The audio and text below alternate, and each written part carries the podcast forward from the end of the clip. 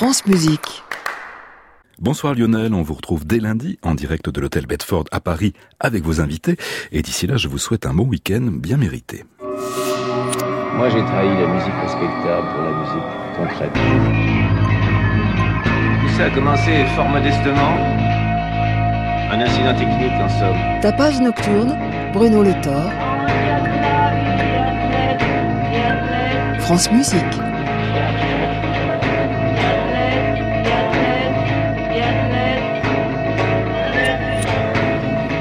C'est Pierre Jodlowski qui sera l'invité de ce tapage nocturne, compositeur dont la musique est souvent née de la confluence des rencontres entre l'électroacoustique et les instruments, dans une dramaturgie ancrée dans la société comme un miroir qui à la fois nous observerait et nous reflèterait. Mais c'est l'actualité qui ouvrira cette émission avec le festival Variation à Nantes, un festival consacré au clavier sous toutes ses formes qui se tiendra du 23 au 30 avril prochain.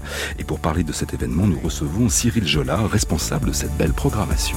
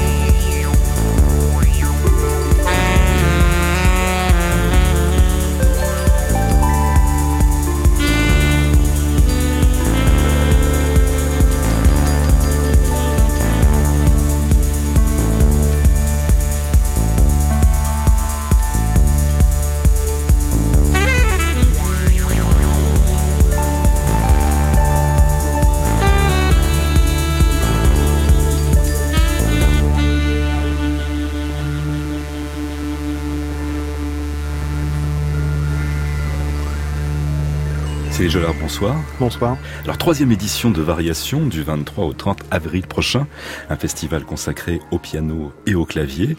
Racontez-nous un peu la programmation. Alors c'est une programmation qu'on a désiré euh, dès la première édition très large esthétiquement. On voulait vraiment un festival qui soit le plus accessible possible et qui aille dans des territoires assez différents de la musique. Du coup, ça donne une programmation qui va de la musique classique, d'un vrai répertoire classique, voire de musique ancienne, jusqu'aux musiques les plus expérimentales et contemporaines. Et c'était vraiment ça l'idée. On voulait que les gens assistent à des types de concerts très différents entre euh, un concert dans une église, euh, un concert debout à 2 heures du matin dans le bar du lieu unique. On voulait qu'il y ait cette, cette diversité là.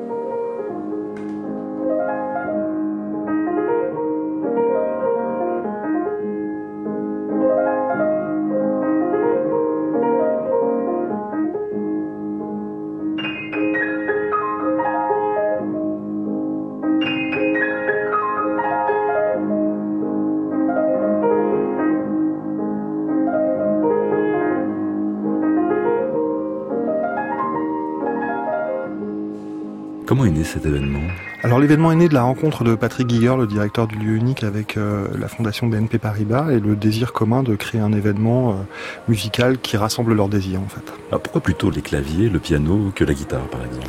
Tout le monde a une sympathie pour le piano et le clavier. En fait, il y a quelque chose d'assez universel dans le piano. On le voit avec ces instruments qui fleurissent partout dans les gares et les espaces publics. Il y a quelque chose qui attire irrémédiablement les gens et, et c'est un instrument qui rend le répertoire très accessible immédiatement, ce qui fait que les gens sont très en sécurité quand on leur parle d'une pièce, d'un solo piano. Il y a quelque chose qui crée euh, un sentiment de connivence assez immédiate. Et euh, au-delà de ça, il y avait la grande, grande largesse de la, de la palette euh, esthétique possible, c'est-à-dire que on peut produire de la techno avec un clavier, on peut faire un solo de, de clavecin et jouer de la musique baroque. Donc ça nous intéressait d'aller dans, dans, encore une fois dans tous ces terrains très très différents.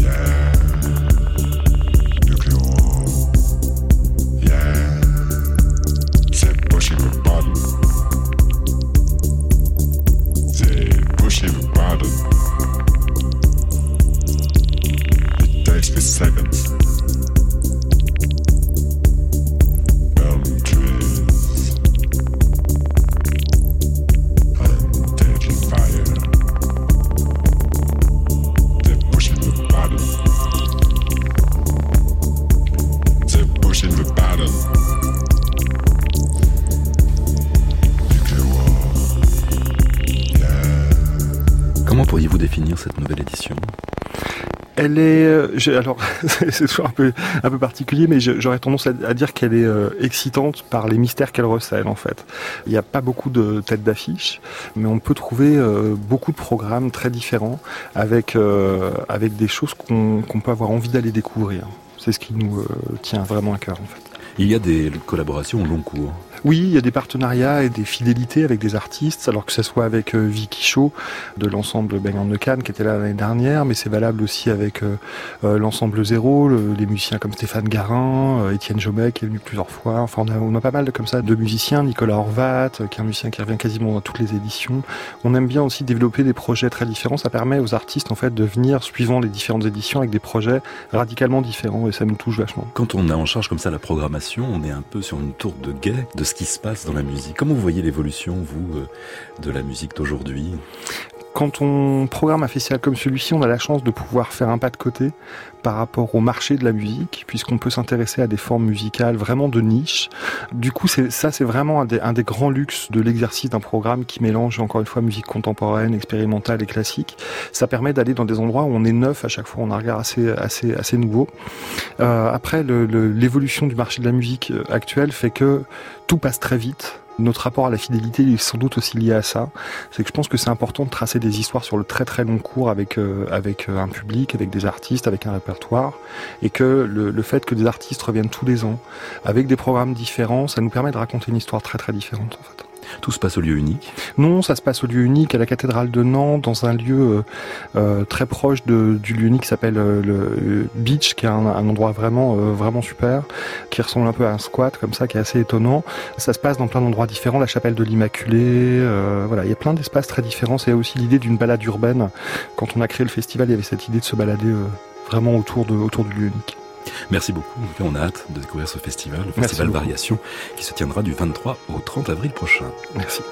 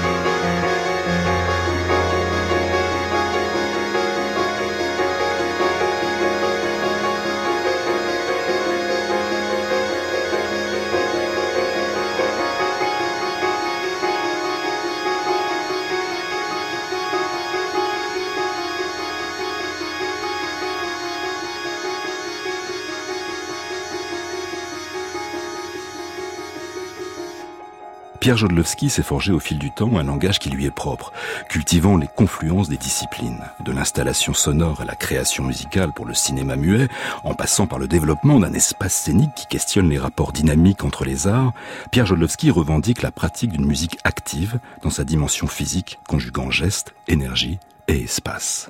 Pierre Jodlowski est l'invité de ce tapage nocturne.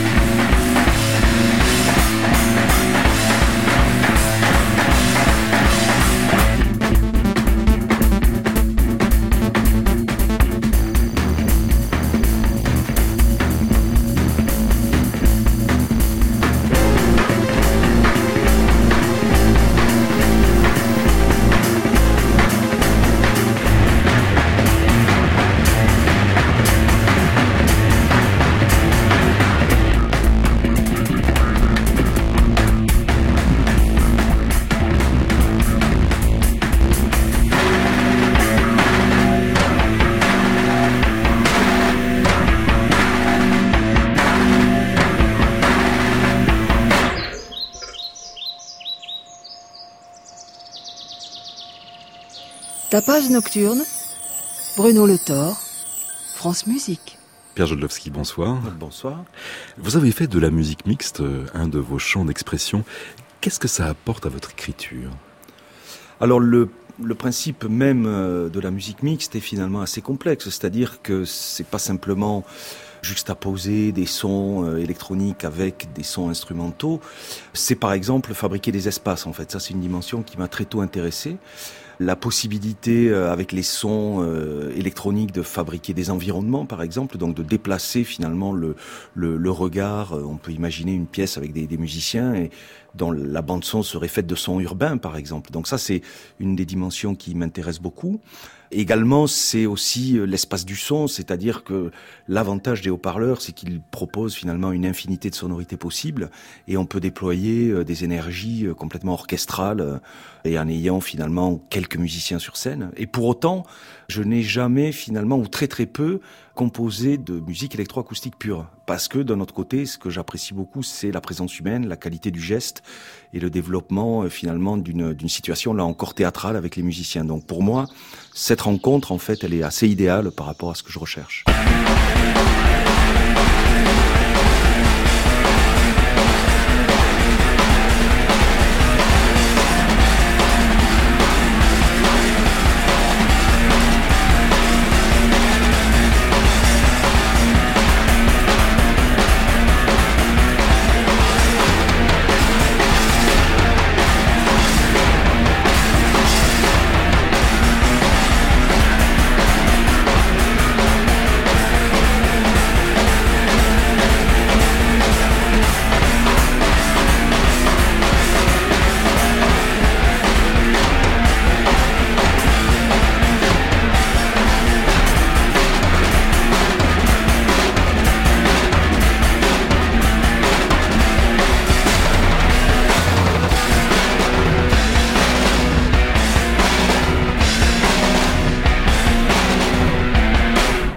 Vous dites j'aime enregistrer les textes, euh, les bribes de mots, des sortes de fantômes vocaux. Oui, disons que j'ai un rapport à la voix qui est un peu particulier, un peu compliqué. Quand on est compositeur et qu'on se retrouve dans le milieu, la musique, euh, je dirais, euh, contemporaine, post-classique, on est très vite confronté à la question de l'opéra, par exemple. Et c'est vrai que moi, le, le bel canto, c'est un truc qui m'a jamais vraiment passionné. Et pour autant, j'adore la voix, j'adore le chant, j'adore les, les, chanteurs de, de, de rock, de, de pop ou, euh, ou de jazz. Et j'aime aussi beaucoup la question de la voix off dans le cinéma. Alors ça, c'est quelque chose qui remonte à très longtemps, mais euh, j'ai des souvenirs, par exemple, avec un film comme Apocalypse Now, où on a un narrateur, Martin Sheen, qui raconte un petit peu en voix off pendant tout le film ce qu'il est en train de faire, de vivre, etc. Et euh, cette idée du hors-champ est quelque chose qui m'a toujours intéressé. Je trouvais justement que dans le cadre de la musique mixte, la présence vocale, en fait, qu'elle soit euh, parlée ou fragmentée, ou euh, que ce soit des, des, bribes de chant, par exemple, incarne finalement une grande humanité dans le haut-parleur. Et c'est ça que je recherche. Je n'aime pas finalement quand le haut-parleur véhicule des sons par trop abstraits, des sons de synthèse un peu austères, etc., qui finalement sont très froids. Dès lors qu'on met une voix dans un haut-parleur, en fait, on incarne une présence. Et ça, c'est quelque chose qui me beaucoup.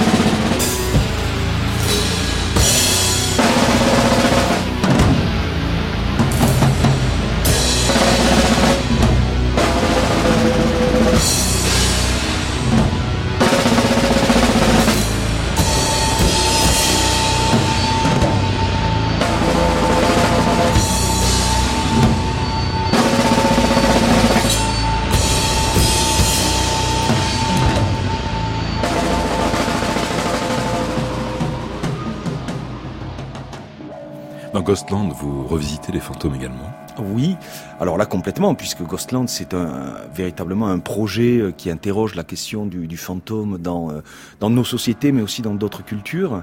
Je trouvais cette thématique assez riche finalement parce que euh, d'abord c'est quoi le fantôme suivant qu'on est japonais, français, australien, c'est pas exactement la même chose. Les japonais par exemple ont une relation au fantôme qui est très différente de la nôtre. Ce sont des entités positives, on va dire, sont des, des, des, des sortes de, de, de, de figures euh, euh, qui, qui représentent euh, des gens de la famille, etc., et qui sont chers à nos, ce sont nos, nos chères âmes perdues, on va dire.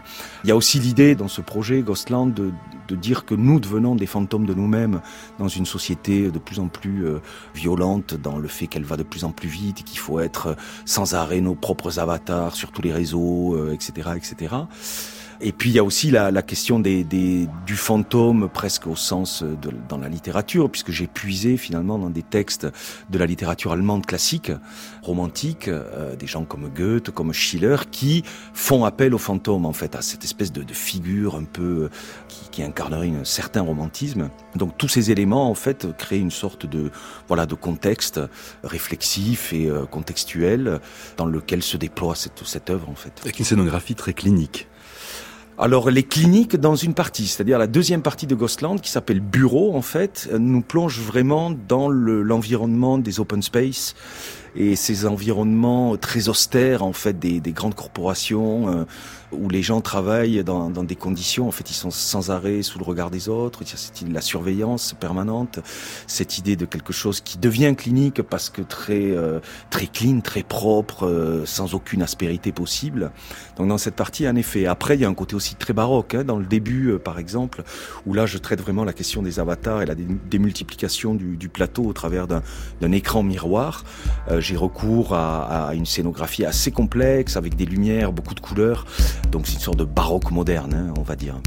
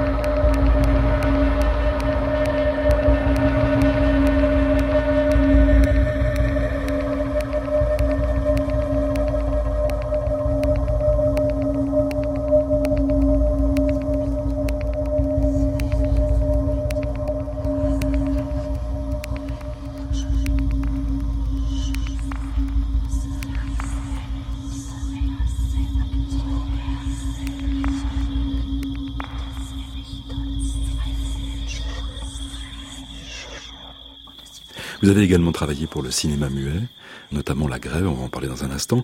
Euh, Quelles sont les difficultés qu'on rencontre quand on est compositeur contemporain face à un film qui, lui, est ancré dans une période?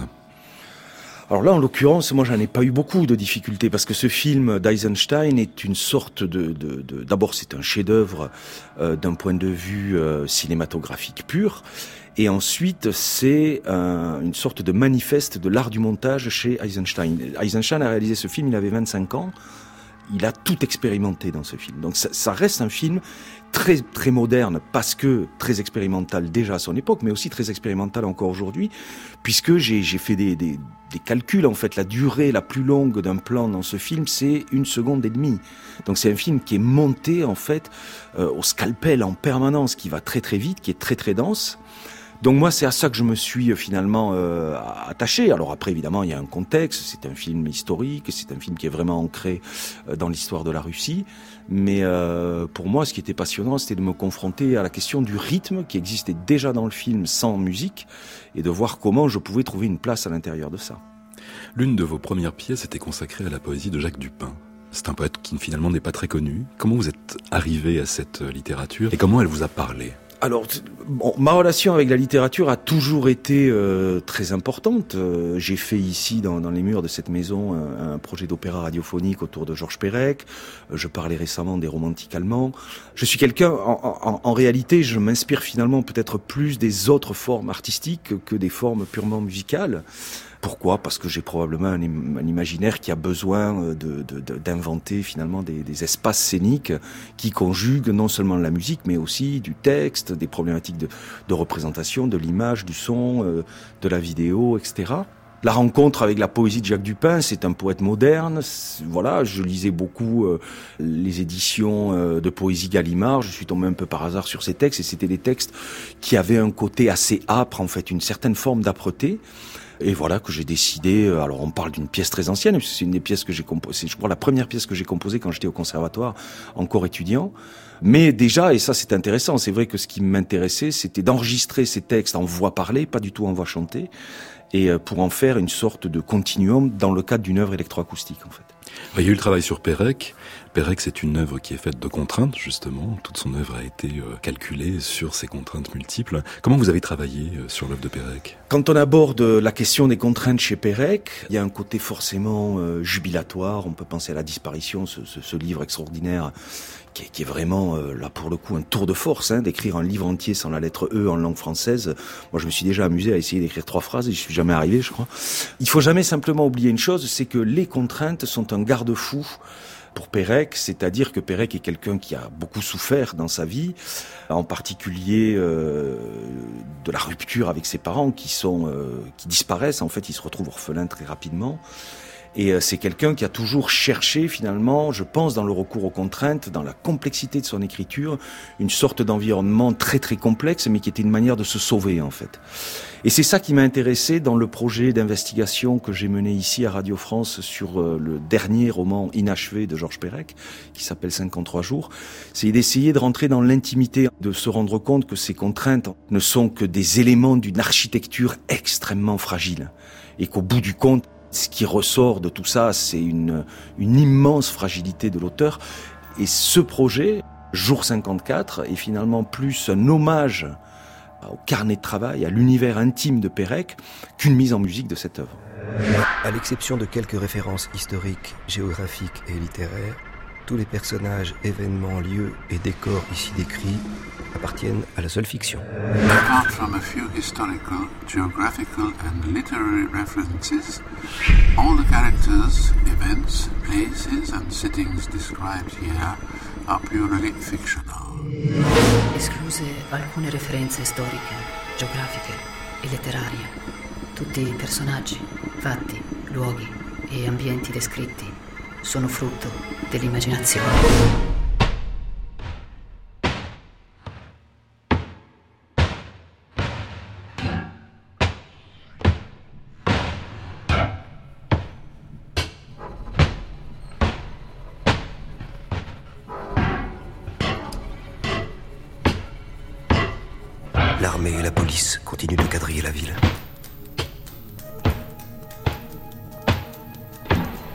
Il y a eu huit morts, dont une femme et un enfant.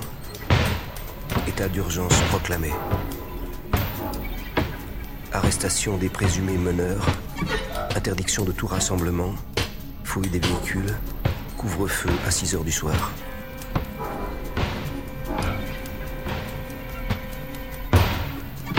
Le capitaine de corvette Rémi Rouard, attaché naval à l'ambassade de France, a trouvé la mort dans des conditions qui se révélèrent rapidement suspectes. Alors qu'il revenait tard dans la soirée d'une réception donnée par l'industriel Bjolke Peterson, il a apparemment perdu le contrôle de son véhicule, manqué un virage, percuté une barrière et fait une chute de près de 60 mètres au fond d'un précipice appelé le Devil's Rift. La voiture a explosé. À près de 30 mètres à la ronde, on a ramassé des morceaux de ferraille tordus et des lambeaux de chair et d'os déchiquetés et calcinés.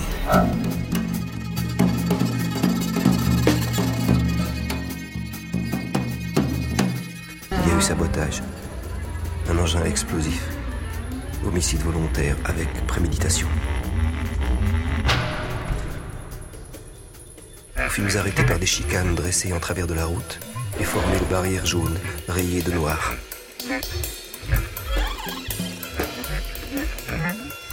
Le 25e anniversaire de l'indépendance serait le prétexte d'émeutes et de carnage. Liste du commando parachuté. Dans la grotte, tous arrêtés. On envisageait un débarquement par l'intérieur. Ce parachutage en était une expédition préparatoire.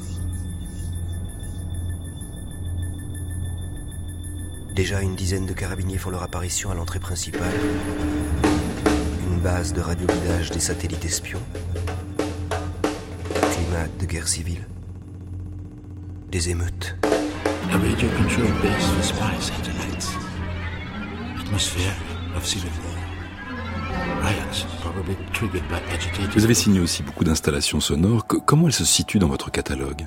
Alors, j'en ai pas fait tant que ça, en fait. Des installations, j'en ai fait à ce jour trois, dont une en particulier qui s'appelle Passage et qui est peut-être la plus importante euh, dans ce qu'elle représente pour moi, mais aussi par le fait que c'est une installation dynamique qui continue et que j'ai créée il y a dix ans et qui continue de tourner. Elle a été très récemment présentée euh, en Iran, l'année dernière à Valence dans le cadre d'une résidence que je fais à la scène nationale de Valence sur la question des réfugiés. Je peux parler peut-être plus en détail de cette installation puisque finalement elle m'a permis de travailler sur un sujet qui est la question de la mémoire et qui est un sujet fondamental pour moi. C'est-à-dire que j'ai vraiment un rapport à la, problématique de la mémoire. Euh, Peut-on vivre sans mémoire? Qu'est-ce que la mémoire? Est-ce qu'il fait sens d'interroger le passé ou est-ce que nous devons toujours être tournés finalement vers une sorte de, de, de- de- d'excitation permanente euh, avec les, technologies modernes, etc., nos environnements? Et euh, plus j'avance finalement euh, dans mon travail et dans ma vie, plus cette question de la mémoire me semble absolument euh, redoutablement essentielle. Et elle me semble aussi très fortement mise en danger. Donc le projet Passage, c'était un, un moyen finalement de mettre en partage des mémoires. En l'occurrence, il s'agit d'un tunnel qui fait 10 mètres 50 de long. Et le projet se constitue de deux étapes. Il y a une étape de collecte en fait. Donc je définis un sujet avec les gens qui me commandent en fait une une euh, variation de cette installation et euh, je vais interviewer des gens. Alors s'il s'agit d'un portrait de ville, par exemple, on a fait ça à la, collégiale de la Romieux dans le Gers. Et euh, donc je suis allé rencontrer les habitants de cette petite ville et euh, je leur ai demandé de me donner des témoignages dans lesquels le son est important. Donc ça c'est très intéressant parce que ça fait travailler les gens sur des mémoires très particulières parce qu'on a on a des mémoires visuelles très accessibles et flagrantes. Dès qu'on demande à quelqu'un une mémoire sonore, c'est déjà plus compliqué. Bref, dans un deuxième temps, je refabrique en fait sous la forme de petites cartes postales ces mémoires que l'on m'a confiées et au final, je les intègre dans une grande matrice et elles vont être mises en partage pour le public qui va, en traversant le tunnel, déclencher l'une de ces mémoires et pouvoir interagir avec elle. Donc pour moi, je, suis- je deviens, je suis même plus un compositeur dans ce projet-là, je suis un passeur de mémoire. C'est une chose à laquelle je tiens beaucoup. Revenge by young men is considered gain, even at the cost of their own lives. But old men who stay at home in times of war, and mothers who have sons to lose know better. Your dead cease to love you and the land of their nativity. As soon as they pass the portals of the tomb and wander away beyond the stars, they are soon forgotten and never return. Our dead never forget this beautiful world that gave them being. They still love its verdant valleys, its murmuring rivers, its magnificent mountains, sequestered vales and verdant land lakes and ever yearn in tender fond affection over lonely hearted living, and often return from the happy hunting ground to visit, guide, console, and comfort them.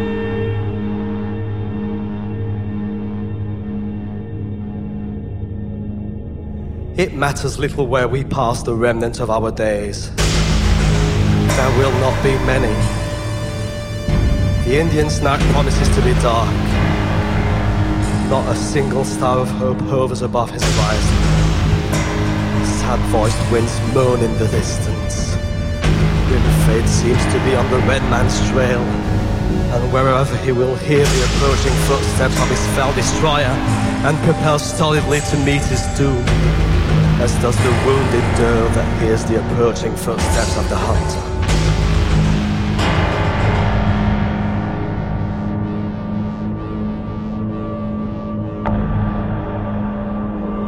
Few more moons, a few more winters, and not one of the descendants of the mighty host that once moved over this broad land or lived in happy homes protected by the Great Spirit will remain to mourn over the graves of a people once more powerful and hopeful than yours.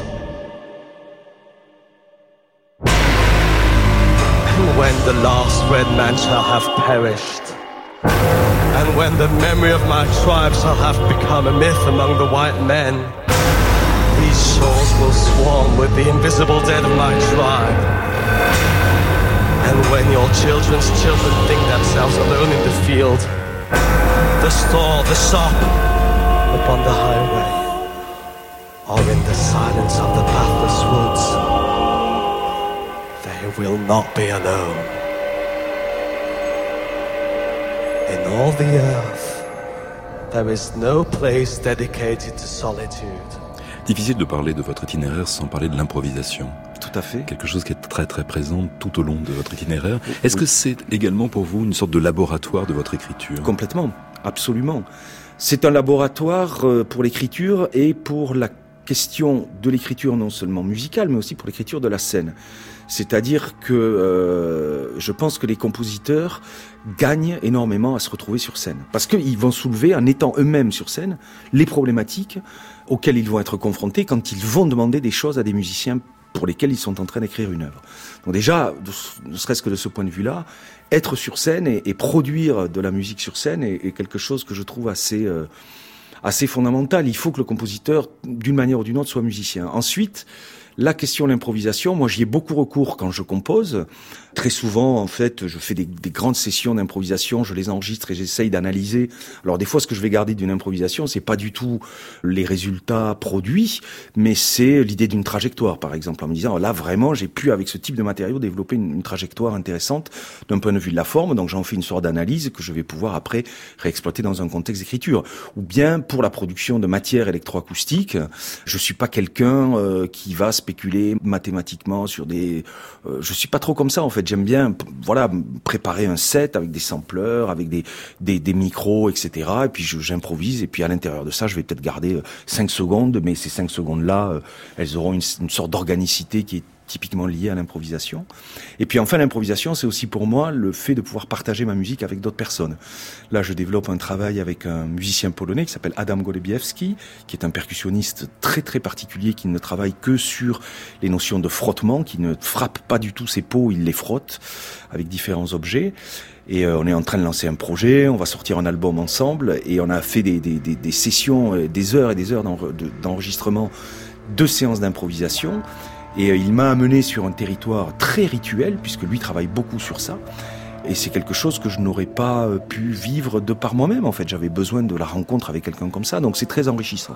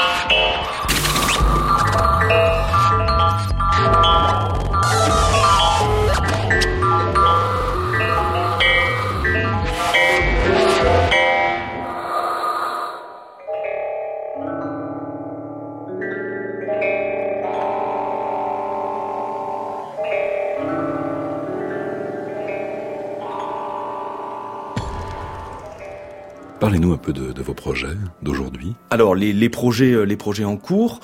Euh, au mois de mai, le 14 mai prochain, je vais faire la création d'une pièce très particulière qui s'appelle Sans Clémente et qui fait écho au film de Raymond Depardon, Sans Clémente, qui est l'un de ses premiers documentaires qu'il a tourné sur l'île de ce même nom, donc l'île de San Clémente, dans la baie de Venise, qui a été euh, pendant 120 ans l'un des pires hôpitaux psychiatriques de l'Italie, un hôpital psychiatrique initialement consacré aux femmes.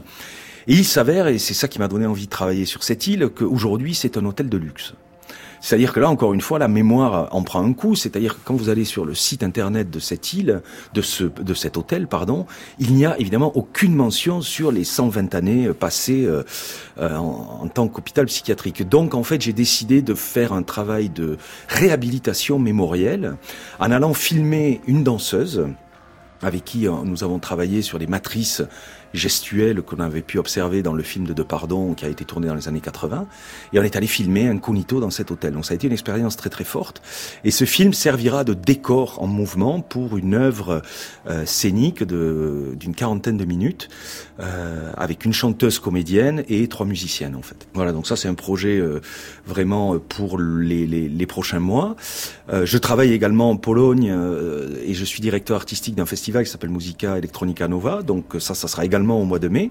Donc là, j'essaye de signer une programmation internationale euh, dans le cadre de l'activité de la Philharmonie de, Wrocław, cette grande ville du sud de la Pologne qui a un outil euh, vraiment remarquable. Et l'idée, c'est vraiment euh, de, voilà de jouer la carte de l'Europe en fait, ce qui est aussi un acte politique puisque on est dans une Pologne aujourd'hui qui a un peu fermé les, portes de, l'Europe et je trouve intéressant, en tout cas pour moi, de revendiquer cet ancrage.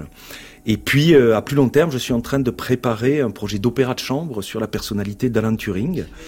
Et ça, c'est un projet sur lequel je travaille depuis assez longtemps. Alan Turing étant une sorte de figure assez tragique, un grand mathématicien qui a contribué à faire avancer l'histoire des mathématiques et aussi euh, l'histoire de l'humanité puisqu'il a aidé à décrypter le code Enigma pendant la Seconde Guerre mondiale et qui, parce qu'il était homosexuel, en fait, a été mis à banc et euh, a reçu une castration chimique de la part euh, de la couronne d'Angleterre. Donc c'est quelqu'un qui a été une victime très très puissante et qu'on a réhabilité simplement il y a quelques années. La couronne d'Angleterre a réattribué toutes les légions d'honneur possibles à Alan Turing. Donc je trouvais qu'il y avait là une figure euh, tragique assez remarquable pour un sujet d'opéra. Merci beaucoup Pierre Jodlowski. Avec plaisir. Et à bientôt. À bientôt. Sagte er, komm.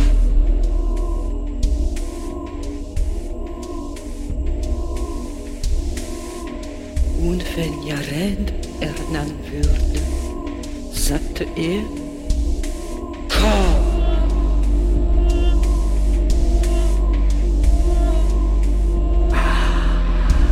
wenn Enoch wiederum bezeichnet würde, sagte er,